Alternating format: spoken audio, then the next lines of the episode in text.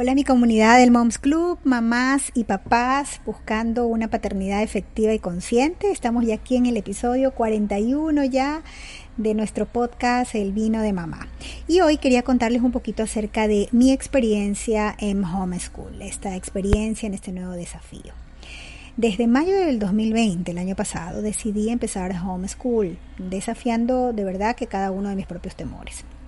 Quiero ser muy franca una de las cosas que más me aterraba era continuar en la escuela tradicional de mis hijas, que me estaba otorgando la formación online, de lo que todos conocemos, eh, y no poder cumplir con las mensualidades. Y todo esto era por, obviamente, la incertidumbre económica que se veía venir.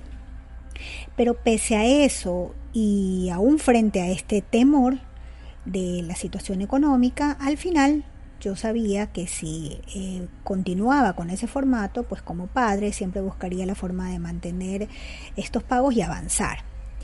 Y aun cuando esto era uno de mis máximos temores, habían otros que eran muchos más fuertes que fueron los que me impulsaron a tomar esta decisión.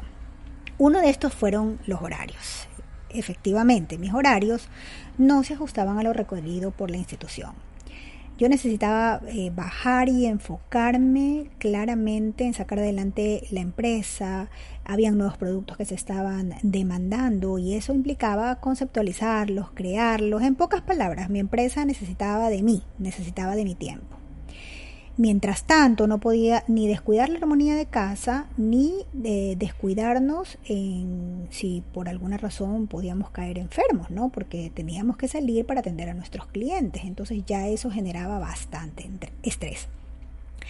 Entonces, en este punto, la escuela tradicional me ejercía una presión que no podía manejarla. Horarios muy poco flexibles, lo que implicaba un punto a favor del homeschool. Pero aún más angustiante, la gota final, lo que derramó el vaso o la patadita que necesitaba para ya tomar esta decisión, fue sentir que en la primera semana que mis hijas estuvieron frente a las cámaras, eh, noté muchísima frustración. Y aquí eh, vino la gran pregunta. ¿Empleo mi tiempo en hacer que todos entendamos y nos acostumbremos a este nuevo sistema? Y dejar en pausa mi negocio y la demanda que ejercí en mí.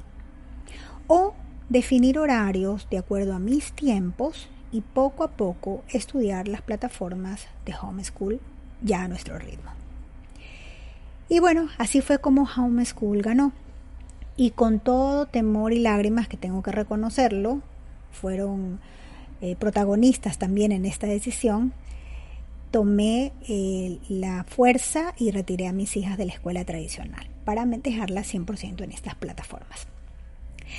Lo que sí vino automáticamente fue una tranquilidad de saber que no tendré que angustiarme pues por la parte económica, seguido con una tranquilidad de darme cuenta que el currículum seleccionado cumplía todas las expectativas del año escolar de mi país y aún mayor tranquilidad al saber que los horarios de estudio los podríamos colocar de acuerdo a mi realidad familiar.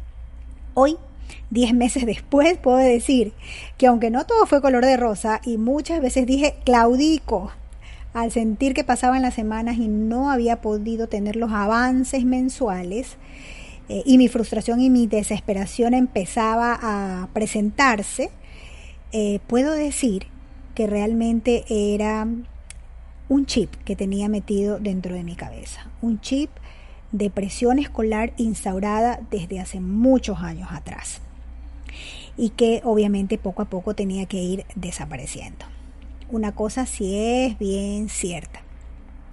En los momentos más tensos de mi trabajo, quien estuvo allí fue mi mamá, una maestra jubilada, con amor por la enseñanza, que supo sentarlas a que cumplieran los ejercicios y vean los videos en los tiempos en los que yo no podía ejercer esa presencia.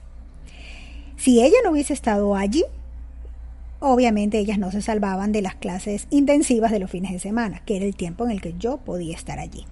Finalmente, una vez más, está comprobado que Homeschool te permite acoplar los horarios de estudio a tu realidad. Es decir, la escolaridad se acopla a ti y no tú a la escolaridad. Si me preguntas si deseo continuar en este sistema, la respuesta es sí, pero definitivamente adoptaría algunos cambios. Espero que este podcast te sirva, si es que estás dudando de este nuevo año, manejarlo con el formato que nos están presentando las instituciones educativas de los países o lanzarte por plataformas de homeschool. Igual voy a seguir comentando mi experiencia poco a poco, a ver si te animas o al menos tomas la decisión que esté más sujeta a tu realidad. Un abrazo inmenso y déjame los comentarios y lo que más quisiera saber para yo seguir apoyándote. Un abrazo inmenso.